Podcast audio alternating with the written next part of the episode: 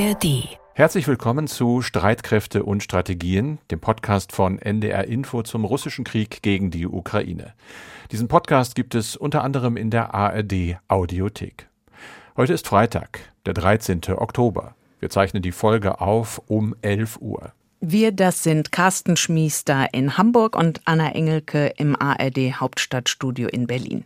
Ja, und wir sprechen am Ende einer Woche, die im schrecklichen Zeichen des Hamas-Terrors in Israel stand und steht und natürlich auch weiterhin im Zeichen des russischen Angriffskrieges gegen die Ukraine.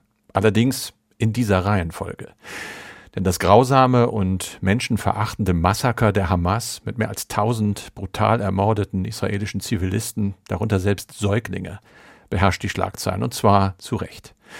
Denn es weckt ja all diese Gefühle auch aus den ersten Tagen und Wochen des russischen Überfalls mit seinen Kriegsverbrechen an ukrainischen Zivilisten. Entsetzen, tiefer Abscheu, Wut, jetzt sicher auch dazu die Angst vor der Ausweitung des Terrors und dann natürlich ein Gefühl, das ich mir selbst zu allerletzt erlaube, das aber trotzdem da ist und das mit jedem weiteren Bild ermordeter Kibbutzbewohner, mit jeder weiteren Meldung über Geiseln, über deren mutmaßliche Misshandlung und drohende Ermordung aufs Neue niedergerungen werden muss. Vergeltung, Rache. Natürlich ist Rache keine Lösung. Aber wo ist die Grenze zur absolut legitimen Selbstverteidigung Israels? Er erwarte, dass Israel verhältnismäßig und angemessen reagiere und im weiteren Verlauf des Konfliktes alles Mögliche tue, um den Verlust unschuldigen Lebens zu vermeiden, sagte NATO-Generalsekretär Stoltenberg in Brüssel leicht gesagt. Aber was ist angemessen und wer ist unschuldig? Da dürfte es sehr unterschiedliche Sichtweisen geben, je nach Nähe und Betroffenheit. Etwa bei dieser Familie in Tel Aviv, die unser Kollege Jan-Christoph Kitzler gleich nach den Terroranschlägen besucht hat. Die dreijährige Geffen war mit ihrer Mutter Yaden und ihrem Mann Alon am vergangenen Freitag im Kibbutz Be'eri, nahe dem Gazastreifen. Am Morgen kamen die Hamas-Terroristen, zogen Yaden, Alon und Geffen in ein Auto und rasten los in Richtung Gazastreifen. Was dann passierte, erzählte Yadens Bruder Levi. They had a great luck to find an opportunity to get out of the car. Sie hatten großes Glück, kamen aus dem Auto raus und rannten los. Und dann gab ja Den die kleine Geffin Alon, denn der kann schneller laufen. Und er kam weg, konnte sich verstecken. 24 Stunden mit einem dreijährigen Kind, ohne Trinken und Essen. Aber wir wissen nicht, was mit Yarden passiert ist. Um, but we don't know what happened to Yarden. Was ist mit der Mutter passiert mit Jadan? Ist sie eine der Geiseln? Lebt sie noch? Wir sprechen in diesem Podcast mit Jan-Christoph Kitzler, unserem ARD-Korrespondenten im Studio Tel Aviv. Wie erlebt er das Land unter Schock? Wie wird Israel reagieren? Wird das alles noch viel schlimmer? Und wir sprechen auch mit dem Nahostexperten Guido Steinberg von der Stiftung Wissenschaft und Politik über seine Einschätzung dieser Eskalation des Konfliktes, die ja im Grunde mehr ist als nur eine Eskalation. Sie ist eine Katastrophe über die, und da bin ich wieder am Anfang, der Krieg in der Ukraine natürlich auch nicht für einen Tag in die zweite Reihe gestellt werden darf. Am Mittwoch und Donnerstag war das Treffen der NATO-Verteidigungsminister in Brüssel und dort ging es um die Frage, die uns auch beschäftigt. Wie sieht es aus mit der weiteren Unterstützung der Ukraine? Anna, was können wir dazu sagen? Ja, das Treffen der NATO-Verteidigungsminister hat am Mittwoch erstmal mit einer Überraschung begonnen, denn gleich der zweite Gast, der an diesem Morgen vor dem NATO-Hauptquartier vorfuhr, das war der ukrainische Ministerpräsident Volodymyr Zelensky. Und das war tatsächlich für die meisten eine Überraschung, dass er da war. Zelensky hatte nämlich noch nie zuvor an einem solchen NATO-Treffen teilgenommen, jedenfalls nicht persönlich, per Videoschalte ja schon häufiger. Zelensky war dort, um auch auch an dem Treffen der Ukraine-Kontaktgruppe teilzunehmen. Da geht es ja um die Koordinierung der Waffenlieferungen für die Ukraine. Und die Botschaft von Zelenskys Besuch in Brüssel, die war klar, vergesst uns in der Ukraine nicht, auch wenn der ukrainische Präsident interessanterweise nicht so fordernd aufgetreten ist, wie er das in der Vergangenheit ja durchaus schon mal gemacht hat. Und das hatte ja auch in der Vergangenheit bei dem einen oder anderen Minister in der NATO, wie zum Beispiel dem britischen damaligen Verteidigungsminister Wallace, ist das da durchaus auf Kritik gestoßen. Und Wallace hatte ja damals gesagt, man könne bei der NATO nicht so bestellen wie bei Amazon. Also Zelensky ist auch gleich dann am Mittwoch zu Beginn des Treffens bei der NATO auf den Angriff der Hamas-Terroristen auf Israel zu sprechen gekommen. Und er hat dann vor allem seine Solidarität mit Israel betont und hat auch allen gedankt, die eine Ausweitung des Konflikts auf den ganzen Nahen Osten verhindern wollen. Und er sagte dann noch wörtlich, der Einzige, der am schlimmsten Szenario interessiert ist, ist unser Feind. Und da ist ja klar, wen er damit meint, eben den russischen Präsidenten Putin. Und Zelensky hat dann gefordert, dass Terroristen stets zur Verantwortung gezogen werden müssten. Und damit stellte er dann ja den russischen Präsidenten und die Hamas auf eine Stufe. Und außerdem hat Zelensky den Anführern der westlichen Welt empfohlen, nach Israel zu reisen und das Volk zu unterstützen. Für die Ukraine, so Zelensky, sei es nach dem russischen Überfall sehr wichtig gewesen, nicht allein zu sein. Ja, Anna, auch wenn jetzt seit dem vergangenen Samstag natürlich alle Augen erstmal auf Israel gerichtet sind, Zelensky ist ja nicht ohne Zusagen aus Brüssel abgereist. Was hat er denn im Gepäck? Ja, unter anderem eine wichtige Zusage aus Deutschland. Äh, Verteidigungsminister Boris Pistorius hatte schon an diesem Dienstag vor dem Mittwoch angekündigt, dass es so eine Art Winterhilfepaket für die Ukraine geben soll. Und zwar im Wert, wenn man alles zusammenrechnet, von insgesamt einer Milliarde Euro.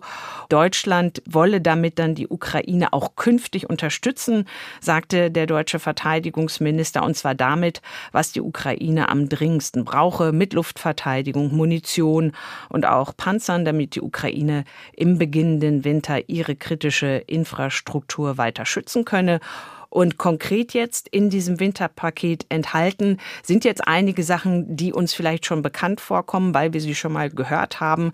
Unter anderem das zusätzliche Luftabwehrsystem Patriot aus Bundeswehrbeständen. Das hatte ja Kanzler Scholz schon auf dem Europagipfel im spanischen Granada vor acht Tagen angekündigt. Und dann auch noch zwei weitere Luftabwehrsysteme aus deutscher Produktion vom Typ Iris-T, weitere Flakpanzer Gepard. Die Ukraine hat dann damit jetzt inzwischen mehr als 45 dieser Flugabwehrpanzer. Die sind ja vor mehr als zehn Jahren bei der Bundeswehr ausgemustert worden und sie leisten in der Ukraine offenbar sehr, sehr gute Dienste, werden jedenfalls von der ukrainischen Seite immer gelobt, vor allen Dingen, wenn es darum geht, Drohnen abzuwehren. Da sind sie wohl sehr effektiv. Und wir packen jetzt auch nochmal in die Show Notes wieder den Link zu der Liste mit all den Waffen und Unterstützungsleistungen, die die Bundesregierung inzwischen der Ukraine zugesagt hat, weil man ja da schnell auch mal den Überblick verliert. Aber auch andere NATO-Staaten haben bei dem Treffen am Mittwoch in Brüssel der Ukraine weitere Unterstützung zugesagt. Die USA neue Waffenhilfen im Wert von 200 Millionen Euro, dann Großbritannien zusammen mit den skandinavischen Ländern ein Unterstützungspaket in Höhe von 120 Millionen Euro und darin enthalten ist auch Ausrüstung zum Beispiel, um Drohnen zu bekämpfen und Minen zu räumen. Also es ist schon einiges zusammengekommen und der ukrainische Präsident Volodymyr Zelensky hat dann in seiner täglichen Videoansprache am Donnerstagabend, da war er schon wieder zurück in Kiew, da hat er dem Westen noch einmal für die Waffen- und Munitionslieferungen gedankt und gleichzeitig hat er dann aber auch gesagt, dass es das Ziel der Ukraine sein müsse, sich im militärischen Bereich irgendwann auch weitgehend selbst versorgen zu können. Und da gibt es einigen Bedarf an Munition, denn es wird natürlich weiter gekämpft, es wird weiter gebombt, weiter gestorben, muss man auch sagen. Die Gegenoffensive läuft. Äh, Anna, wie sieht es im Moment an der Front dort aus? Ja, wir erfahren ja häufig mit etwas zeitlicher Verzögerung von den Kämpfen an der Front. Und äh, in den vergangenen Tagen ist die Kleinstadt Avdiivka zum neuen Zentrum der Kämpfe im Osten der Ukraine geworden. Avdiivka ist eine Stadt im von den Russen besetzten Gebieten und liegt in der Nähe der seit 2014 von den Russen kontrollierten Großstadt Donetsk. Und Avdiivka im Donbass wird von den Ukrainern jetzt schon seit dem ersten Einmarsch russischer Truppen in die Ukraine im Jahr 2014 gehalten. Und die russischen Streitkräfte haben jetzt offenbar diese Woche mit so einer Art Blitzüberfall versucht, aus verschiedenen Richtungen die ukrainischen Truppen einzukesseln und auch so Wege in die Stadt abzuschneiden. Schwere Kämpfe waren und sind die Folge und nach Einschätzung des amerikanischen Instituts für Kriegsstudien des ISW sei es den russischen Angreifern wohl gelungen, in den vergangenen Tagen so rund vier bis fünf Quadratkilometer zu besetzen. Allerdings seien den russischen Kräften keine größeren Durchbrüche bei Avdiivka gelungen. Und es sei auch unwahrscheinlich, dass sie die ukrainischen Kräfte in der Stadt sofort abschneiden werden. An anderer Quelle ist zu lesen, dass bislang etwa 15 russische Panzer bei dem Angriff zerstört worden sein sollen. Der ukrainische Generalstab teilte jetzt am Donnerstagabend mit, unsere Verteidiger halten tapfer die Stellung. Aber es bleibt schwierig und wie so häufig lassen sich die Angaben beider Seiten nicht unabhängig überprüfen. An anderen Stellen entlang der Front geht die ukrainische Gegenoffensive weiter, allerdings sehr langsam. Das ISW spricht davon, dass die ukrainischen Streitkräfte in der Nähe von Bachmut und im Westen der Region Saporischia am Donnerstag etwas vorangekommen sind. Und gleichzeitig setzt aber auch wieder das russische Militär seine Serie der Drohnenangriffe auf die Ukraine fort, und zwar auf eher zivile Ziele. Zum einen die wichtige Hafeninfrastruktur im Süden der Ukraine und auch kritische Infrastruktur in der Region Kharkiv. Anna, wir sprechen ja immer mal wieder auch über die Frage und denken auch viel darüber nach, wie lange dieser Krieg gegen die Ukraine dann noch dauert. Dass er nicht in diesem Jahr zu Ende geht, das ist klar. Aber nun hat der Chef des ukrainischen Geheimdienstes ein bemerkenswertes Interview gegeben. Ja, der Chef, das ist Kirillo Budanov. Und er hat jetzt in einem Interview mit einer ukrainischen Zeitung durchblicken lassen, dass er noch von einem langen oder längeren Krieg ausgeht. Und das ist insofern bemerkenswert, weil Budanov sich bisher in Interviews immer zuversichtlich gegeben hat, dass die Ukraine den Krieg bis zum Ende dieses Jahres für sich entscheiden könnte. Und jetzt sagt er, seiner Einschätzung nach könne Russland seinen Krieg gegen die Ukraine nur bis 2025 oder 2026 durchhalten, nicht darüber hinaus. Also er lässt es etwas im Ungefähren, wie er zu dieser Erkenntnis es kommt. Er hat aber in der Vergangenheit immer wieder darauf verwiesen, dass die Wirtschaftssanktionen Russland mittelfristig doch zusetzen könnten. Und in dem Zusammenhang kann dann seine Zeitschätzung von 2025 oder 2026 auch gelesen werden. Aber es ist schon interessant, dass er überhaupt von dieser längeren Dauer des Krieges, wenn auch indirekt, ausgeht. Und mit Blick auf den Krieg in Israel und auch auf die Frage, inwieweit denn jetzt dieser Krieg sich nachteilig natürlich auf die Unterstützung der Ukraine auswirken könnte und die Unterstützung natürlich aus dem Westen für die Ukraine auswirken könnte. Da sagte Budanov, wenn der Konflikt in Israel und im Nahen Osten nur eine absehbare Zeit andauere, ein paar Wochen, dann habe er keine Sorgen. Aber wenn es länger dauern sollte, dann sei klar, dass dies dann auch bestimmte Probleme für die Ukraine zur Folge hätte. Denn dann sei es eben nicht nur die Ukraine, die langfristig Bedarf an Waffen und Munition habe, sondern eben auch Israel. Und ein Link in der englischen Fassung des auf ukrainisch erschienenen Interviews mit der Ukrainska Pravda findet ihr und finden Sie in den Show Notes. Vielen Dank, liebe Anna. Und jetzt in diesem Podcast zum Terroranschlag auf Israel. Ich habe zu Beginn ja aus einem Beitrag von Jan-Christoph Kitzler zitiert. Da ging es um die Sorgen einer Familie, die in Tel Aviv wohnt, um die von Hamas-Terroristen entführte Mutter. Jan Christoph ist jetzt zugeschaltet aus dem Studio Tel Aviv. Hallo erstmal und vor allem die Frage, weiß man schon irgendetwas über das Schicksal von Jaden, der Mutter? Nee, das ist immer noch unklar. Gestern waren Kollegen wieder mit äh, Verwandten von ihr in dem Ort in Beeri, wo dieses schreckliche Massaker passiert ist, wo über 100 Menschen umgebracht worden sind von Hamas-Terroristen. Die sind da unterwegs in der Umgebung und versuchen nach Spuren zu suchen und versuchen sie zu finden, aber die haben uns ja auch schon gesagt, als wir sie getroffen haben, dass die Chance, sie lebend zu finden, äh, in Israel sehr, sehr, sehr gering sind. Und das wahrscheinlich, das haben die so gesagt, das wahrscheinlich beste Szenario unter den ganzen Schlechten ist, dass sie als Geisel genommen wird und dass es dadurch zumindest immer noch leise Hoffnung ist, gibt, äh, sie kann mhm. befreit werden. Aber man weiß nicht, wo die Geiseln sind, wo sie gehalten werden, wie es ihnen geht. Das ist alles völlig unklar. Man weiß vermutlich auch nicht, ob Befreiungsversuche laufen, aber wahrscheinlich ist das schon, dass da irgendwas passiert. Oder muss man davon ausgehen, dass Israel gesagt hat, diesmal können wir auf die keine Rücksicht nehmen, wir müssen einfach militärisch agieren, egal mit welchem Schaden? Also es gibt auf der einen Seite Berichte, die können wir aber nicht überprüfen, die kamen jetzt von den äh, Al-Qassam-Brigaden, das ist der bewaffnete Arm der Hamas. Die haben gesagt, 13 Geiseln, auch internationale, seien ums Leben gekommen bei israelischen Bombenangriffen. Das können wir nicht bestätigen. Und auf der anderen Seite gibt es natürlich Gespräche darüber, kann man die befreien auf dem Verhandlungsweg. US-Außenminister Blinken ist heute zum Beispiel auch in Katar. Katar hat ja einen direkten Draht zur Hamas, finanziert mhm. sie zum Teil und man hofft, dass man da dadurch so ein bisschen was erreichen kann. Und das andere Thema ist dann natürlich Bodenoffensive, gehen Truppen in den Gazastreifen rein. Kann man mit diesem Reingehen der Truppen möglicherweise Geiseln befreien? Ich halte das, finde ich, besonders wahrscheinlich, weil die sind natürlich ein Faustpfand für die Hamas. Die werden als menschliche Schutzschilde eingesetzt. Und ich glaube, sie so zu befreien, das wird keine ganz leichte Operation. Nochmal ganz zurück zu deiner Situation, zu eurer Situation und in der direkten Umgebung. Das Ganze ist jetzt ein paar Tage her, diese schreckliche Massaker. Man sagt immer, sowas setzt sich vielleicht ein bisschen. Ich habe den Eindruck, das war so schrecklich, dass dieser Effekt nicht eingetreten ist, noch nicht, vielleicht auch ganz lange nicht eintreten wird. Wie erlebst du im Moment ganz persönlich deine Situation, aber auch die von den Menschen um dich herum? Also wir alle, die wir hier sind, haben schreckliche Dinge gesehen. Entweder live, also in echt oder, oder im Video. Ich weiß gar nicht, was schlimmer ist, ehrlich gesagt. Und natürlich mhm. ist das andere Thema halt die, die große Angst oder Sorge, die man hat vor Einschlägen. Ich war vor drei Tagen äh, im Süden, ich war mehrmals schon dort und äh, da ist 200 Meter neben mir eine Rakete eingeschlagen. Ich war in einem Schutzraum. Mhm. Aber das macht natürlich was mit einem. Ich habe immer erzählt in allen Korrespondentengesprächen, da unten haben die Leute nicht viel Zeit, sich in die Schutzräume zu bringen, äh, weil die Raketen eben nicht so lange fliegen müssen, bis sie ihre Ziele da treffen das ist mir nochmal sehr klar geworden in der Situation. Das ist das eine. Und, und es ist jetzt inzwischen auch so, wir hatten gerade Raketenalarm im Norden Israels.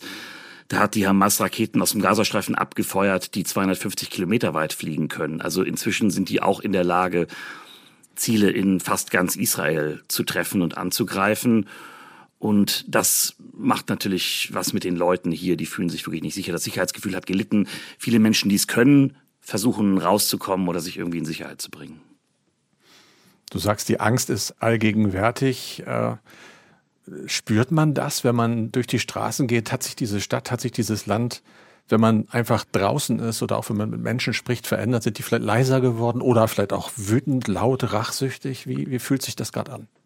Also ich bin ja viel im ganzen Land unterwegs, auch in den palästinensischen Gebieten, war ja auch im Gazastreifen mehrfach und so hier in Tel Aviv, das ist ja, wo ich lebe, eine ganz lebendige, hedonistische, hippe Stadt, wenn man so will. Da ist das Leben mhm. auf der Straße. Jetzt ist schönes Wetter, man könnte eigentlich noch ans Meer gehen. Ähm, die Sonne scheint. Aber die Straßen sind ziemlich leergefegt, ehrlich gesagt. Also man merkt schon, dass wenige Leute da sind, viele wahrscheinlich in den Häusern, die die arbeiten müssen und es können, machen das vielleicht von zu Hause oder sind weggefahren. Alle wissen, wo der nächste Schutzraum ist, in dem man sich in Sicherheit bringen kann. Es gab ja auch immer wieder Alarm. Und das ist natürlich, macht was mit den Leuten. Auf der anderen Seite, wenn man unterwegs ist, gibt es natürlich eine riesige Solidarität mit den Soldaten.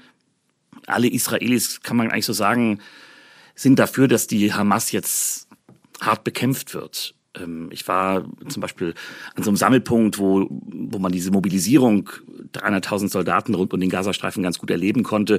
Da kamen Soldaten an so eine Tankstelle, so ein großes Gelände und da waren ganz viele Freiwillige, die Stände aufgebaut haben, die gesagt haben, hier, wir grillen für euch was, möchtest du was trinken? Wir haben ein T-Shirt für dich, brauchst du noch ein Deo? Solche Sachen. Das ist ganz viel Solidarität da. Das versuchen Leute, Freiwillige, den Soldaten die Angst zu nehmen ich hatte erst so einen Eindruck, so das ist ein bisschen wie Deutschland 1914, hurra, wir ziehen in den Krieg oder so. So klang das ein bisschen für mich. Aber ich habe dann verstanden, als ich mit Leuten geredet habe, dass es eigentlich um was anderes geht, dass es darum geht, den Leuten den Rücken zu stärken. Alle wissen, dass das eine schwierige Mission ist, wenn man da jetzt zum Beispiel mit Bodentruppen in den Gazastreifen reingeht, dass das nicht einfach ist, dass da auch Leute sterben können und zwar nicht wenige, dass das wirklich schwierig ist. Und deswegen versucht man den Soldaten Mut zu machen. Und einer hat mir gesagt, naja, wenn sie da schon reingehen, dann sollen sie das wenigstens mit vollem Magen tun. Und trotzdem gehen sie womöglich in den Tod. Ja, das ist, das ist so. Ich bin mir noch nicht sicher, wann genau die Bodenoffensive kommt. Es werden ja jetzt gerade, während wir reden, der Norden des Gazastreifens wird, wird evakuiert. Da herrscht ein mhm. unglaubliches Chaos. Da versucht sich eine Million Menschen gerade irgendwie in den Süden durchzuschlagen und sich in Sicherheit zu bringen, wo es keine Sicherheit gibt. Keiner kommt raus aus dem Gazastreifen, keine Güter kommen rein es wird da weiter bombardiert. Heute Nacht allein hat die israelische Luftwaffe dort 750 Ziele im Norden angegriffen. Also das heißt, die versuchen schon, das Feld zu bereiten und möglichst viel der Hamas-Terrorinfrastruktur zu treffen, bevor die Soldaten reingehen. Aber Alle wissen, das wird Häuserkampf geben, das wird erbitterten Widerstand geben, da sind Fallen vorbereitet, da wird es Explosionen geben, Verletzte, Tote und das sind auch nicht wenige. Dieser Einsatz ist hoch, hoch prekär und hoch gefährlich. Israel wird Spezialtruppen reinsetzen und die versuchen das wirklich erst dann zu tun, wenn sie das Gefühl haben, die Gegenwehr der Hamas, die ist so gering wie möglich, aber es bleibt dieses Risiko. Und das sind Reservisten. Reservisten sind ja nicht normalerweise Leute, die zu jeder Zeit ihres Lebens damit rechnen, morgen in den Kampf zu müssen. Ich weiß das aus der eigenen erweiterten Familie, wo Bekannte mit äh, Israelis verheiratet sind und da sind plötzlich junge Männer in den Krieg gezogen. Meine Tochter hat gesagt, ich hätte nie geglaubt, dass ich sowas mal erleben muss. Vor ein paar Wochen noch mit einem Menschen gefeiert, Hochzeit gefeiert. Jetzt ist er da in Uniform. Und dann hat sie mir noch gesagt, das war so ein hipper Typ. Ich kann mir den gar nicht in Uniform vorstellen. Ich muss jetzt immer äh, daran denken, dass solche Leute plötzlich mit dieser mit dieser unglaublichen Aufgabe konfrontiert sind, dass sie den Befehl kriegen, womöglich morgen, übermorgen, vielleicht nächste Woche in diesen schrecklichen Häuserkampf zu gehen. Wobei man dazu wissen muss, dass, dass Reservisten hier was anderes sind als zum Beispiel in der Bundeswehr. Also es gibt hier unterschiedliche Grade von Reservist sein. Natürlich gibt's hier auch welche, die alle Jubeljahre mal zu einer Übung gehen oder so, aber es gibt auch Reservisten, die sind jeden Monat da. Also zum Beispiel Kampfpiloten oder, oder Spezialkräfte, Reservisten, die trainieren weiter und die gehen auch jede, jeden Monat hin. Oder Leute, die im, im Bereich Cybersecurity eingesetzt werden. Die Reservisten sind hier wirklich das Rückgrat der Streitkräfte. Deswegen war das ja so kritisch, als im Streit um die Justizreform viele Reservistinnen und Reservisten gesagt haben, wir wollen nicht mehr für diesen Staat kämpfen. Wir wollen nicht, wenn der Staat hm. keine Demokratie mehr ist, dann sind wir nicht mehr dabei. Das war eine große Schwächung der Armee.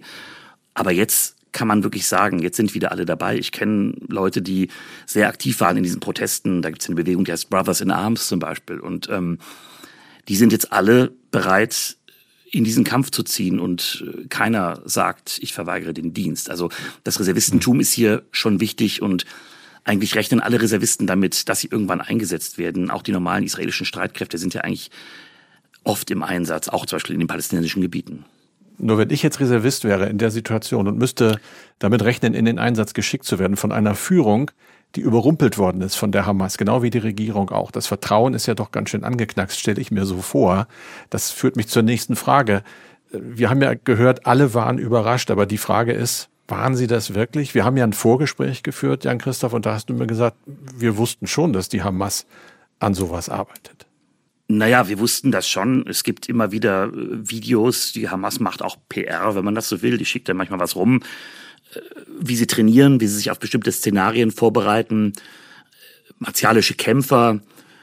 Das hat man manchmal so ein bisschen, äh, ja, fast verniedlichend hingenommen, nicht? Also da machen sie einen mhm. die, machen sie dicke Backen halt und zeigen, was sie können. Aber tatsächlich war das in dem Fall ja so, dass die wirklich Szenarien systematisch geübt haben, die jetzt angewandt wurden. Also zum Beispiel habe ich Videos jetzt gesehen, wie die Sprengung eines Eingangstors von einem, einem Kibbutz geübt wird. Da sieht man halt, wie Menschen dann da mit dem Motorrad reinfahren und vorher wird das Tor gesprengt und so weiter. Das kann man sich jetzt alles angucken. Und da fragt man sich natürlich schon, so wie der Gazastreifen überwacht wird, mit Drohnen, mit Kameras, mit Aufklärung per Satellit, mit allem, was, was Israel an Hightech militärische Überwachung zu bieten hat. Warum konnte man das oder warum hat man das nicht ernst genommen? Gesehen haben muss man das. Ich glaube, man hat die Hamas unterschätzt und man hat die eigenen Kräfte, das abzuwehren, überschätzt. Also zum Beispiel die Grenzanlagen wurden an 29 Stellen durchbrochen und darüber sind Kämpfer, Terroristen der Hamas eingedrungen nach Israel und haben dann die Menschen abgeschlachtet. Also das ist schon wirklich massiv und da mhm. hat sich die Armee überrumpeln lassen. Der Generalstabschef, letzter Satz, hat auch gestern gesagt, wir haben einen Fehler gemacht, wir waren nicht bereit, die Aufklärung der Geheimdienst hat nicht funktioniert. Wir müssen darüber diskutieren und müssen das aufarbeiten, aber nicht jetzt, jetzt ziehen wir in den Kampf. Ist das so die Stimmung im Land, dass die Leute geschlossen sagen, machen wir später, jetzt müssen wir erstmal den Krieg gewinnen? Das würde ich sagen, ja. Das kann man auch, wenn man sich die politische Ebene anguckt, so feststellen. Es gibt ja jetzt eine breitere Regierung, eine Partei. Benny Ganz ist jetzt in die Regierung mit eingetreten. Das ist jemand, der selber ein hochrangiger General war, der ganz viel militärische Erfahrung hat, auch Verteidigungsminister selber war, dem die Menschen auch zutrauen, dass er kompetent ist, strategische Entscheidungen mhm. über Einsätze zu treffen. Und das ist, glaube ich, ganz wichtig in dieser Situation, damit die Regierung, von der jetzt viele sagen, die in den letzten Monaten auf der Straße waren und diese Regierung ablehnen, damit diese Regierung mehr Vertrauen genießt, dass man denen sozusagen zubilligt, jetzt auch die richtigen Entscheidungen treffen zu können. In der alten Regierung, Netanyahu hat sich ja mit rechtsextremen Partnern hm. eingelassen, die andere Prioritäten gesetzt haben. Die wollten den, den Rechtsstaat abwickeln, kann man so sagen, durch die Justizreform. Die wollten den Siedlungsbau massiv ausbauen, haben das auch getan schon bereits und es läuft weiter. Und die haben die Sicherheit vernachlässigt. Die haben die falschen Prioritäten gesetzt. Das wird kritisiert und das wird sicher aufgearbeitet. Ich bin mir noch nicht sicher, ob Netanyahu das politisch überlebt. Überleben ist natürlich eine Frage, die sich für viele Menschen im Moment sehr viel konkreter und nicht nur politisch stellt. Äh, meinst du, dass mal angenommen, es kommt dazu, dass die Armee in den Gazastreifen geht, es kommt auch dazu, dass es hohe Verluste gibt in einem Häuserkampf, es kommt vielleicht auch dazu, dass es länger dauert. Das ist ja ein Szenario, das Israel immer vermeiden wollte. Meinst du, das Land ist stark genug, das auszuhalten? Ich glaube, der Wille ist jetzt total groß und, und, und auch die Erkenntnis, wir müssen die Hamas oder die Strukturen der Hamas zerschlagen. Und ich glaube, also die Militärstrategen sowieso, aber auch die Israelis in der großen, über großen Mehrzahl hat begriffen, das reicht nicht durch Überwachung, das reicht nicht durch Luftschläge, die man ja in den letzten Jahren und Monaten immer wieder gemacht hat, sondern man muss da rein. Es werden jetzt Videos gezeigt von total gut ausgebauten Tunnelanlagen, äh, voller Raketen, die es da gibt und, und äh, von denen keiner wusste. Diese Strukturen, die muss man zerschlagen, wenn Israel sicherer leben will. Aber ich glaube, alle, die jetzt anfangen nachzudenken, was kommt eigentlich danach, die machen sich natürlich die Gedanken, was ist danach im Gazastreifen? Da wohnen 1,2 Millionen Menschen und vielleicht noch ein paar mehr. Die müssen versorgt und regiert werden. Was ist, wenn die Hamas nicht mehr da ist? Israel kann das nicht einfach, kann nicht einfach die Tür zumachen und die Leute sich selbst mhm. überlassen. Und das andere ist die Hamas, die wird auch nicht weggehen. Die ist, die Führung ist zum Teil im Ausland. Die Hamas wird immer stärker auch im von Israel besetzten Westjordanland. Da gibt es natürlich viele Leute, die sehen das jetzt positiv. Die sagen, die Hamas immerhin führt den Kampf gegen den Feind Israel und wehrt sich und ist damit erfolgreich, wenn man so das ist pervers, aber, aber so muss so, so sehen mhm. diese Menschen das. Und die Basis der Hamas im Westjordanland wächst und damit wächst auch von dort natürlich die Bedrohung Israels vor mit, mit durch, durch äh, palästinensischen Terror. Also die Hamas kann man nicht beseitigen, aber Israel versucht jetzt die Strukturen der Hamas im Gazastreifen, die für den Terror und für viele Raketen verantwortlich sind, so zu treffen, dass das nicht mehr möglich ist. Und ich glaube, alle Israelis oder die meisten haben verstanden, dass das notwendig ist. Aber wenn ich das jetzt mal so analysiere, mir schnell durch den Kopf gehen lasse, ist die Perspektive, dass es besser wird, eine ganz, ganz kleine und die Chance, dass es noch schlimmer wird, eher groß. Naja, wenn man sich das große Bild anguckt, dann ist ja die Frage, wie können Palästinenser und Israelis friedlich zusammenleben. Da gibt es ja die Idee, das steht auch, wenn man sich die Homepage des, Auswärtigen Amtes anguckt, da steht immer noch, äh, Deutschland setzt sich ein für die Zwei-Staaten-Lösung und für eine gegenseitige Anerkennung und friedliches Zusammenleben von Israelis und Palästinensern. Das ist jetzt wirklich ganz, ganz weit unten auf der Agenda. Daran glaubt, hat vorher schon niemand geglaubt und nach dieser Auseinandersetzung glaubt da erst recht keiner. Ich glaube, die Perspektive, dass, dass sich da auf dieser e-, Ebene etwas tut, die ist jetzt erstmal sehr weit weg. Und das ist natürlich total bitter, weil das heißt, es wird weiterhin harte militärische Auseinandersetzungen geben, es wird weiterhin viele Tote geben, es wird ein Besatzungsregime geben, was die Palästinenser irgendwie in Schach hält, viel Gewalt, viele Tote, möglicherweise auch noch mehr Terroranschläge von Palästinensern. Nee, die Perspektiven sind keine guten, das muss ich so sagen. Danke dir. Das war Jan-Christoph Kitzler, unser ARD-Korrespondent in Tel Aviv. Wir wünschen ihm und allen Leuten natürlich alles Glück und möglichst wenig Leid in den nächsten Tagen und Wochen. Jetzt noch ein Hinweis, wenn Sie oder wenn ihr mehr wissen wollt, was in der Region gerade passiert. Es gibt zweimal am Tag von NDR Info aus der Nachrichtenredaktion einen Podcast, in dem die Entwicklungen in Israel und auch in der Ukraine abgebildet werden. Der Podcast heißt Krieg und Terror, die Lage im Nahen Osten und der Ukraine das gibt's auch in der ARD Audiothek. Und den Link dazu packen wir in die Shownotes. Und von unserem Korrespondenten in der Region gehen wir jetzt zu jemandem, der sich in der arabischen Welt exzellent auskennt. Er hat in den 1990er Jahren in Köln und im syrischen Damaskus unter anderem Islamwissenschaften studiert. Er hat an der Freien Uni in Berlin seinen Doktor gemacht und nach den Terroranschlägen vom 11. September 2001 hat er für einige Jahre im Kanzleramt gearbeitet mit Schwerpunkt Terrorismus, islamistischer Terrorismus. Darüber und auch über Saudi-Arabien hat er zahlreiche Bücher und Artikel verfasst und nun ist er bei der Stiftung Wissenschaft und Politik, der SWP in Berlin. Und ich bin froh, dass er Zeit für uns hat, um über die Konsequenzen aus diesem schlimmsten Angriff auf Israel seit der Staatsgründung 1948 zu sprechen. Herzlich willkommen, Herr Steinberg. Ja, hallo, Frau Engelke. Das israelische Militär hat am Freitag eine Million Palästinenser im Gazastreifen dazu aufgerufen, Gaza-Stadt und insgesamt den Norden des Gazastreifens zu verlassen. Was haben Sie gedacht, als Sie diese Nachricht gehört haben? Ja, das äh, war in gewisser Weise schon zu erwarten gewesen. Die Israelis haben ja schon vor Tagen klargemacht, dass sie die Hamas als Organisation zerschlagen wollen. Und sie haben das so häufig wiederholt, dass immer klarer wurde, dass das tatsächlich ihr strategisches Ziel ist.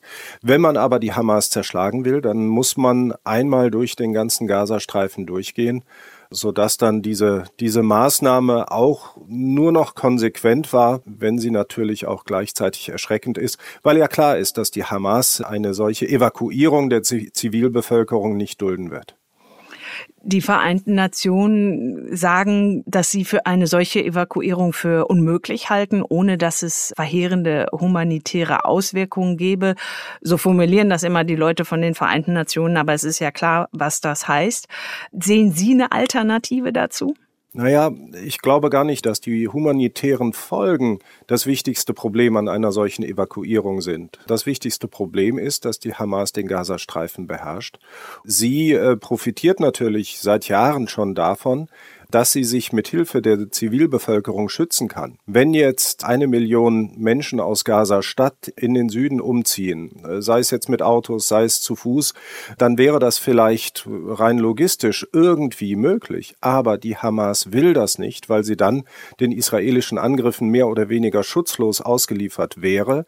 Sie wird das verhindern und deswegen ist eine Debatte der humanitären Aspekte aus meiner Sicht auch zweitrangig. Es geht zunächst einmal um strategisches Kalkül und schon dieses strategische Kalkül wird verhindern, dass eine Mehrheit der Zivilbevölkerung nach Süden ausweichen kann. Also Sie meinen, dass die Zivilbevölkerung dem gar nicht Folge leisten wird oder von Hamas-Kämpfern, Terroristen zurückgehalten wird? Ja, die Hamas hat das, denke ich, auch mittlerweile erklärt. Natürlich wollen sie das nicht. Sie können das gar nicht dulden, weil sie dann ja, ja letzten Endes innerhalb von wenigen Stunden tot wären. Das ist der wichtigste Grund dafür, warum wir diese Evakuierung in großem Maßstab nicht sehen werden, selbst wenn vielleicht ein Teil der Zivilbevölkerung in den nächsten Stunden sich entscheidet, vielleicht doch nach Süden zu fliehen, dann allerdings gegen den Willen der Hamas mit möglicherweise teils auch dramatischen Folgen für Teile dieser Bevölkerung. Ganz einfach deshalb, weil die Hamas das vielleicht ja sogar mit Waffengewalt verhindern wird, dass die Zivilisten sich aus dem Kampfgebiet entfernen die Hamas, die ja immer für sich in Anspruch nimmt, für die Palästinenser und für ihre eigenen Leute zu kämpfen und sich einzusetzen. Da hatte unser Korrespondent Thorsten Teichmann, früherer Korrespondent in Israel, schon in unserem letzten Podcast am Dienstag gesagt, dass der Hamas letztendlich ihre eigenen Leute völlig egal seien. Teilen Sie diese Einschätzung? Ja, ich weiß nicht, ob ich so weit gehen würde, aber es ist ganz deutlich, dass die Hamas einen großen Teil der Zivilbevölkerung in Gaza ebenso in Geiselhaft nimmt, wie sie Israelis in Geiselhaft genommen hat. Wir können das jetzt mittlerweile seit dem Jahr 2008 beobachten. Die Hamas greift mit Raketen oder mit anderen Mitteln Israel an und baut gleichzeitig ihre Kommandozentralen, ihre Militärbasen in zivile Wohngebiete, teilweise auch in Krankenhäuser oder in Schulen hinein, unter diese Schulen, unter die Krankenhäuser. Und das ist natürlich ein sehr, sehr zynisches Kalkül. Ob ihr das wirklich egal ist, dass dann äh, bei den anschließenden israelischen Gegenschlägen so viele Palästinenser ums Leben oder auch zu Schaden kommen, das vermag ich so aus der Entfernung nicht zu sagen. In jedem Fall ist es klar, dass sie sehr, sehr kühl kalkuliert und ähm, den Tod ganz, ganz vieler Palästinenser immer wieder billigend in Kauf nimmt. Man muss das vielleicht auch immer mal wieder sagen, weil wir so uns, uns so dran gewöhnt haben an diese, an diese ständigen Gaza-Kriege. Man muss ja von Gaza aus Israel nicht bekämpfen. Das ist eine strategische Entscheidung der Hamas. Sie führt diese Kriege, weil sie diese Kriege führen will. Es sind nicht die Israelis, die der Hamas diese Konflikte aufzwingen. Es ist immer, immer die Hamas, die die Kriege beginnt. Sie haben gerade schon die mögliche Bodenoffensive der Israelis angesprochen. Da gibt es einerseits die Ansage des israelischen Premiers Netanyahu, die Hamas wörtlich zu zerquetschen und zu zerstören, wie die Welt den islamischen Staat zerstört hat. Aber auf der anderen Seite gibt es in Israel und auch in vielen anderen westlichen Staaten wie Frankreich, USA oder auch bei uns in Deutschland die große Sorge, um die etwa 150 Geiseln in den Händen der Hamas. Bodenoffensive möglicherweise einerseits, Sorge und wie auch immer gearteter Schutz der Geiseln andererseits. Wie passt das zusammen? Da ist die israelische Regierung in einem ganz, ganz schlimmen Dilemma. Sie scheint dieses Dilemma aber aufgelöst zu haben. Sie scheint sich entschieden zu haben, auf eine ganz konsequente Bodenoffensive und auf eine Zerschlagung der Hamas zu setzen, ohne dabei besondere Rücksicht auf das Schicksal der Geiseln zu nehmen. Ich bin fest davon überzeugt, dass das israelische Militär im Moment schon nach Möglichkeiten sucht, vielleicht noch einige Geiseln rechtzeitig zu befreien, beispielsweise durch den Einsatz von Spezialkräften. Ob allerdings die Informationen über den Verbleib der Geiseln überhaupt vorliegen, das vermag ich nicht zu sagen. Also Israel setzt auf eine Bodenoffensive. Das Schicksal der Geiseln ist vor dem Hintergrund vollkommen ungewiss. Wenn es zu dieser Bodenoffensive gegen die Hamas im Gazastreifen kommt, wie wird sich dann Ihrer Einschätzung nach das auf die Hisbollah im Libanon auswirken? Die sind ja bislang vergleichsweise zurückhaltend. Ihrer Einschätzung nach wird das so bleiben? Das kann ich noch nicht verlässlich sagen. Also je länger der Krieg um Gaza dauert und je intensiver die israelischen Maßnahmen am Boden sein werden, desto mehr wird der Druck auch auf die Hisbollah steigen, in irgendeiner Weise zu intervenieren, um die Hamas in, im Gazastreifen zu entlasten. Insgesamt scheint es mir so zu sein, als wollte die Hisbollah keinen Krieg mit Israel, sonst hätte sie wahrscheinlich schon in den letzten Tagen etwas ja, etwas entschlossener angegriffen. Und das hat vor allem mit den zu erwartenden Folgen eines solchen Krieges zu tun. Äh, wir haben ja 2006 äh, während des kurzen Krieges zwischen der Hisbollah und Israel gesehen, dass die Israelis schon massiv reagiert haben. Große Teile des Südlibanon waren zerstört. Die Hisbollah war damals stark geschwächt. Sie hat ganz, ganz viele Kämpfer, auch einige Anführer und auch Infrastruktur verloren. Und die Israelis haben seitdem immer wieder klar gemacht, wenn die Hisbollah noch einmal in ähnlicher Weise gegen israelische Ziele vorgeht, dann werden die israelischen Angriffe auf den Südlibanon noch dramatischer, noch folgenreicher sein als im Jahr 2006. Und das dürfte der Grund sein, warum die Hisbollah diesen Krieg bisher nicht will. Allerdings haben wir das in den letzten Tagen schon gesehen. Ab und zu fliegen Raketen. Da genügt eine Rakete, die vielleicht mal einen Kindergarten trifft, oder eben ein israelischer Gegenschlag, der einen wichtigen Hisbollah-Kommandeur ausschaltet, um Feuer an die Lunte dieses Pulverfasses zu legen. Also es gibt eine große Gefahr der Eskalation und diese Eskalationsgefahr, die wächst mit der Intensität des Krieges in Gaza. Glauben Sie eigentlich, dass die Hisbollah-Führung am 6. Oktober schon gewusst hat, morgen passiert was? Also, dass die Hamas der Hisbollah Bescheid gesagt hat, dass sie vorhaben, Israel anzugreifen? Ja, ich gehe da fest davon aus. Hamas und die Hisbollah sind eng verbündet. Es gibt eine starke Hamas-Präsenz in Beirut. Und es gibt auch Hinweise auf ein gemeinsames Kommandozentrum und zwar nicht nur der Hisbollah und der Hamas, sondern auch der iranischen Al-Quds-Brigaden, die für all diese Akteure im arabischen Nahen Osten verantwortlich sind. Und es gibt äh, einige Journalisten aus Großbritannien, aber auch hier aus Deutschland, die berichtet haben, dass es da am Freitag ein gewisses Rumoren in Hisbollah-Kreisen gab. Das ist, denke ich, ein Indiz dafür, dass die Hisbollah zumindest vorgewarnt war. Und es wäre auch tatsächlich schwer zu vermitteln, dass die Hamas der Hisbollah nicht vorher Bescheid gibt. Ganz einfach deshalb, weil die Hisbollah ja auch Maßnahmen treffen musste. Hinzu kommt, dass die Hamas auf jeden Fall die Hilfe der Hisbollah haben will. Äh, man konnte das ganz schön beobachten. Der Militärchef der Hamas hat am Samstag eine Rede veröffentlicht, in der er sich an die islamische Bewegung, an den islamischen Widerstand in der gesamten Region gerichtet hat.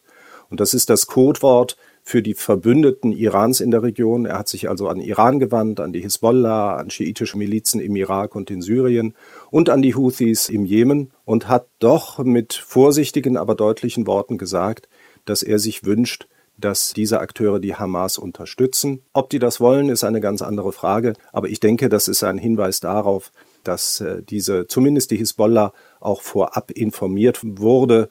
Ansonsten hätte die Hamas äh, damit rechnen müssen, dass die Hisbollah doch, äh, doch sehr verstimmt reagiert. Sie hätten gerade Bezug genommen auf den Krieg zwischen Israel und Hisbollah 2006 und dass die Hisbollah da vergleichsweise geschwächt rausgegangen ist. Wie gestärkt ist sie? Mit was für einer Kraft haben wir es da heute zu tun? Ja, also die Hisbollah ist deutlich stärker als die Hamas. Das betrifft zunächst einmal die Kämpferzahlen. Wenn die Hisbollah auch ihre Reservisten, wenn man das denn so nennen kann, mobilisiert, dann stehen da vielleicht 50.000 Mann im Feld, allerdings von sehr, sehr unterschiedlicher Kampfkraft. Die Organisation verfügt über ein großes Arsenal an Raketen, an Drohnen, vielleicht auch an Marschflugkörpern. Sie weiß, mit denen umzugehen. Und ein Großteil dieses Materials ist viel, viel weiter entwickelt als die Raketen, die die Hamas einsetzt. Man muss davon ausgehen, dass die Hisbollah mittlerweile das gesamte israelische Staatsgebiet mit Raketen erreichen kann. Also eine kriegerische Auseinandersetzung zwischen Hisbollah und Israel hätte auch dramatische Folgen für Israel. Die Organisation Hisbollah ist mittlerweile so stark, dass sie ganz erhebliche Zerstörungen in ganz Israel anrichten kann. Das ist möglicherweise auch ein Grund dafür, warum nicht nur Israel sehr, sehr deutliche Drohungen in Richtung des Libanon formuliert, sondern mittlerweile ja auch die USA durch die Verlegung von zwei Flugzeugträgern klargemacht haben, dass sie andere Akteure in der Region davon abhalten wollen, in diesen Krieg in Gaza zu intervenieren. Wenn man Hisbollah sagt, muss man ja auch Iran sagen. Sie haben ja den Iran auch schon erwähnt. Wie sehen Sie die Rolle von Iran jetzt in dieser Phase?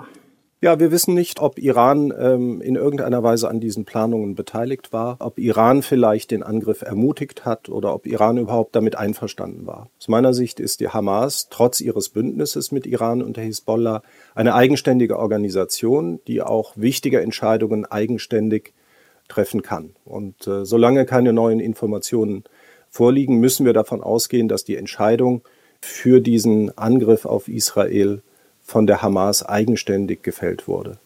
Allerdings ist sie militärisch ganz, ganz stark von der Hisbollah und Iran gleichzeitig abhängig. Beide Akteure bilden Hamas-Kämpfer aus und das schon seit jetzt mittlerweile gut 30 Jahren.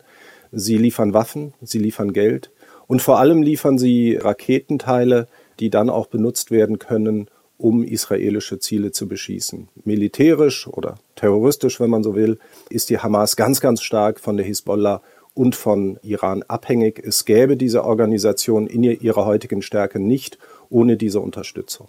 Sie, Herr Steinberg, gehen davon aus, dass die Hamas auch deshalb gerade jetzt zugeschlagen hat, um die laufende Annäherung zwischen Israel und Saudi-Arabien zu torpedieren. Haben Sie den Eindruck, dass dieses Torpedieren erfolgreich ist? Zumindest kann die Hamas diese Annäherung äh, mittlerweile verzögern. Die Amerikaner, die diese Gespräche ja im Moment noch leiten, also es sind Friedensgespräche zwischen Israel und Saudi-Arabien, die im Moment noch nur zwischen Riyadh und Washington geführt werden. Washington hatte einen sehr ehrgeizigen Fahrplan. Bis Ende des Jahres sollten da erste Ergebnisse vorliegen, um dann auch direkte Gespräche zwischen Tel Aviv, Jerusalem und Riyadh zu ermöglichen. Dieser Zeitplan ist mit den gegenwärtigen Ereignissen Makulatur. Das wurde schon klar, als die Saudis sich erstmals zu dem Überfall der Hamas geäußert haben. Da haben sie nämlich interessanterweise gar nicht die Aktivitäten der Hamas verurteilt, sondern vor allem auf die Besatzungspolitik als Ursache der jetzigen Ereignisse abgehoben. Das war aus amerikanischer und israelischer Sicht sehr enttäuschend. Und auch jetzt scheint es klar zu sein, dass die Saudis erst einmal beobachten, wie sich die Lage entwickelt, ob es vielleicht zu einer größeren Konfrontation zwischen Israel und der Hisbollah und, oder Israel und Iran kommt, wie auch die arabische Straße reagiert, wie sich die öffentliche Meinung, so es die denn überhaupt gibt, in arabischen Staaten entwickelt. Und dann wird noch einmal überdacht, ob Saudi-Arabien diesen Frieden zu den dann ausgehandelten Bedingungen wirklich haben will. Das kann eine Weile dauern und das ist deshalb so problematisch für die amerikanische und die israelische Seite, weil nächstes Jahr in den USA Wahlen anstehen. Wenn wir dann schon im Frühjahr sind, dann sind wir im Wahlkampf und dann wird die beiden Administration vielleicht nicht mehr die Kraft haben, dieses Abkommen der beiden Verbündeten durchzusetzen. Also ich würde nicht sagen, dass die Hamas die Macht hat, die Saudis und Israelis von einem Friedensschluss abzubringen, aber sie kann einen solchen Verhandlungsprozess ganz massiv stören. Sie haben diese Woche dem Handelsblatt ein Interview gegeben und darin sind Sie auch auf die Rolle des Westens eingegangen, beziehungsweise darauf, wie zum Beispiel die Terrororganisation, die Hamas den Westen sieht und auch andere Akteure in, in dieser Spielklasse. Und bei denen habe sich der Eindruck verfestigt, dass der Westen schwach ist, haben Sie gesagt. Wie stark oder wie schwach finden Sie die bisherigen Reaktionen aus dem Westen? Antworten auf die blutigen Angriffe der Hamas in Israel? Ich denke, die Reaktionen, die sind durchaus angemessen, wobei die wirklich stärkste Reaktion die der USA war, die sofort gesagt haben, wir wollen keine größere Konfrontation. Und das versuchen wir dadurch zu erreichen, dass wir einen Flugzeugträger als Warnung schicken. Ansonsten gibt es jetzt Debatten darüber, inwieweit westliche Staaten denn auch militärisch helfen können, beispielsweise dadurch, dass sie Munition und andere Dinge schicken. Das ähm, ist ja bekanntermaßen etwas problematisch, weil da viele Staaten ohnehin am Anschlag sind wegen des Ukraine-Krieges, gar keine Kapazitäten mehr haben, um äh, zu helfen. Ich denke schon, dass diese Beschäftigung auch mit dem Ukraine-Krieg die Hamas mit dazu veranlasst haben könnte, jetzt zuzuschlagen. Diese Debatte über die Schwäche des Westens, die kann man beispielsweise in den Publikationen der Revolutionsgarden im Iran ganz gut beobachten. Die spielt auch in Reden des Hisbollah-Generalsekretärs Hassan Nasrallah immer wieder eine Rolle. Und ich denke, dass die strategische Gesamtsituation hier eine Rolle spielt. Inwieweit die Reaktion nun der Europäer angemessen bleibt, hängt vor allem davon ab, ob Israel denn tatsächlich Hilfe braucht. Bisher ist das ja nicht der Fall. Das Land ist militärisch stark genug. Aber wenn es beispielsweise zu Engpässen bei der Munition kommt und die Europäer dann nicht helfen können, dann müssen sie sich schon fragen, was sie denn sicherheitspolitisch in den letzten Jahren gemacht haben. Die Antwort wird wahrscheinlich nicht positiv ausfallen. Das werden wir dann nochmal sehen, wenn es drauf ankommt. Lassen Sie uns nochmal auf das Emirat Katar schauen. Ein ganz klarer Unterstützer äh, der Hamas. Seit Jahren fließt aus dem Golfemirat Geld in den Gazastreifen für Wiederaufbau von Wohnungen und Infrastruktur. Und nun hat Bundeskanzler Scholz am Donnerstag im Bundestag seine Regierungserklärung zum Krieg in Israel gegeben und hat darin auch das Treffen mit dem Emir von Katar ebenfalls am Donnerstag verteidigt. Und Scholz hat gesagt, Katar habe eine wichtige Vermittlerrolle und es wäre unverantwortlich, sich in dieser Lage nicht auch an Katar zu wenden. Wie sehen Sie es? Ich sehe das so ähnlich. Ich würde aber nicht die Vermittlerrolle zunächst betonen, sondern darauf hinweisen, dass Katar ein pro-westlicher Staat ist, äh, mit dem wir sehr gute Beziehungen unterhalten. Katar ist ein ganz, ganz wichtiger Verbündeter der USA. Die Bundesrepublik Deutschland hat ja auch im letzten Jahr darauf reagiert, dass wir katarisches Gas brauchen, indem ganz viele führende Politiker dort zu Besuch waren. An dieser grundsätzlichen Situation hat sich nichts geändert. Wir brauchen Katar und natürlich brauchen wir auch Gesprächskontakte mit dem Emir, gerade wenn es dann um ein Jubiläum geht in den bilateralen Beziehungen. Trotzdem muss man immer wieder darauf hinweisen, dass Katar eine Mittlerposition beansprucht und zu diesem Zweck enge Beziehungen unterhält zu den eher problematischeren Akteuren in der Region, wie zum Beispiel Iran oder auch die Hisbollah und die Hamas. Das macht Katar zwar zu einem möglichen Vermittler, auch in der jetzigen Krise, aber natürlich auch zu einem problematischen Akteur. Das sieht man beispielsweise daran, dass das Hamas-Politbüro in Doha sitzt und auch, dass der katarische Fernsehsender Al Jazeera in den letzten Tagen aus meiner Sicht ganz schlicht Hamas-Propaganda betrieben hat. Also ich denke schon, dass man den Kataris da äh, kritisch begegnen sollte, auch wenn man natürlich mit ihnen immer im Gespräch bleiben muss. Der Kanzler hat ja in seiner Regierungserklärung außer den Emir von Katar als möglichen Vermittler auch noch die Präsidenten von Ägypten und der Türkei, Al-Sisi und Erdogan genannt. Wer hat Ihrer Ansicht nach am meisten Einfluss oder am besten Einfluss auf die Hamas und das weitere Geschehen in der Region? Also alle drei äh, genannten Kandidaten sind aus meiner Sicht folgerichtig. Der ägyptische Präsident Sisi ist deshalb wichtig, weil er nun einmal den Landzugang zum Gazastreifen kontrolliert. Allerdings ist das Militärregime in äh, Kairo kein Freund der Hamas und hat deswegen auch keinen so großen Einfluss. Der Einfluss ist größer in der Türkei und in Katar. Beide sind aus meiner Sicht geeignet, bei Vermittlung eine Rolle zu spielen wenn die denn überhaupt mal eines Tages benötigt wird, weil Katar ja schon Vermittlung angeboten hat, das allerdings von israelischer Seite abgelehnt wurde. Ich denke, dass wir zunächst einmal abwarten müssen, bis sich ja, der Pulverdampf etwas gelegt hat, bis dieser Krieg sich vielleicht in seinem Endstadium befindet, dann werden solche Vermittler als Akteure wieder wichtiger werden. Was könnte denn bei solchen Vermittlungen rauskommen? Das hängt auf jeden Fall davon ab, wie die militärische Situation äh, sich gestaltet. Ich glaube schon, dass es ganz sinnvoll ist, im Moment zu versuchen, auf die Hamas einzuwirken, zumindest einen Teil der Geiseln freizulassen. Ich bin da sehr skeptisch, dass das gelingen kann. Aber wenn es jemandem gelingen kann, dann dem Emir von Katar oder auch dem Präsident der Türkei. Auch wenn es um humanitäre Korridore geht, muss man auf die Hamas einwirken. Auch da sind die Ägypter, die Kataris und die Türken ganz wichtig. Eine Vermittlung in allernächster Zeit zwischen Hamas und Israel allerdings, die halte ich für sehr unwahrscheinlich. Die israelische Seite wird nach diesen Attentaten, man darf das ja nicht vergessen, das waren ja wirklich furchtbare terroristische Anschläge, auch nicht indirekt äh, mit der Hamas verhandeln wollen. Das kann sich dann ändern, wenn der Krieg beendet ist und klar wird, dass die Hamas doch als militärischer und politischer Akteur überlebt hat. Dann muss man irgendwann mal wieder mit ihr reden. Das wird sehr schwierig werden, auch nur diesen Gedanken zu akzeptieren, aber das wird dann auch geschehen. Letzte Frage. In diesem Podcast beschäftigen wir uns normalerweise vor allem mit dem russischen Krieg gegen die Ukraine. Wie sehr reibt sich Ihrer Ansicht nach Russlands Präsident Putin jetzt die Hände über diese Massaker der Hamas in Israel und die gesamte Situation? Ja, ich denke, dass Putin einer der Hauptprofiteure dieses Konfliktes ist. Man muss dazu nur einmal einen Blick in westliche Medien werfen, und zwar von der New York Times bis hin zur Bildzeitung hier in Deutschland. Das dominierende Thema der Weltpolitik ist zumindest jetzt für einige Tage und Wochen der Konflikt in Gaza. Über die Ukraine wird weniger geredet. Dazu kommt dann ja auch noch, dass Israel, wenn dieser Krieg länger dauern wird, wahrscheinlich auch militärische Hilfe benötigt, beispielsweise Munition.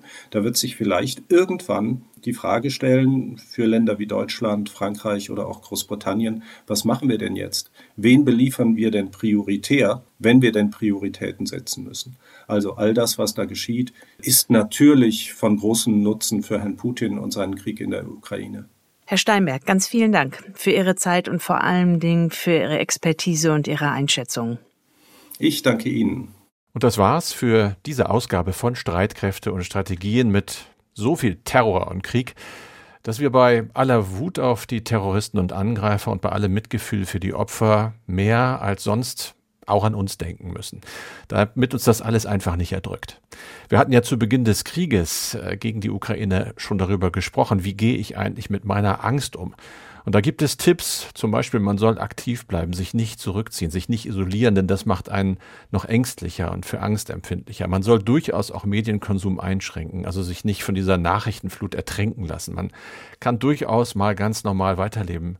Das ist nicht schlimm, das ist okay, das ist ein Stück Selbstschutz. Die Angst, die eigene soll man mit anderen teilen, ist so ein Tipp. Und auch ganz wichtig, wenn die Ängste trotzdem zu stark sind, keine Angst haben, man kann zum Arzt gehen oder zur Ärztin, die helfen.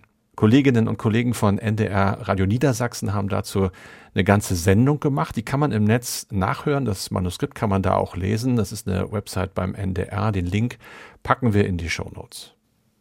Sollten Sie, solltet ihr weitere Fragen, Anregungen oder Kritik haben, immer her damit. Unsere Mailadresse ist weiterhin streitkräfte.ndr.de.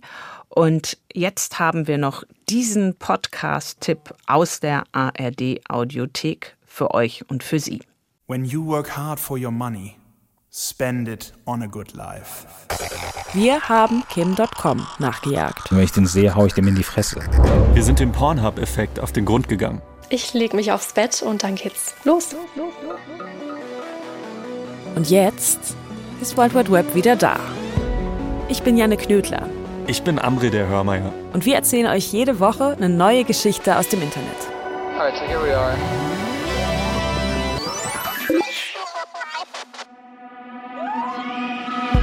Mal Wissenschaft, mal Technologie, mal Investigativrecherche, mal Tierdoku. Aber vor allem geht's um spannende Stories. Die neue Staffel gibt's ab 12. Oktober jeden Donnerstag in der ARD Audiothek.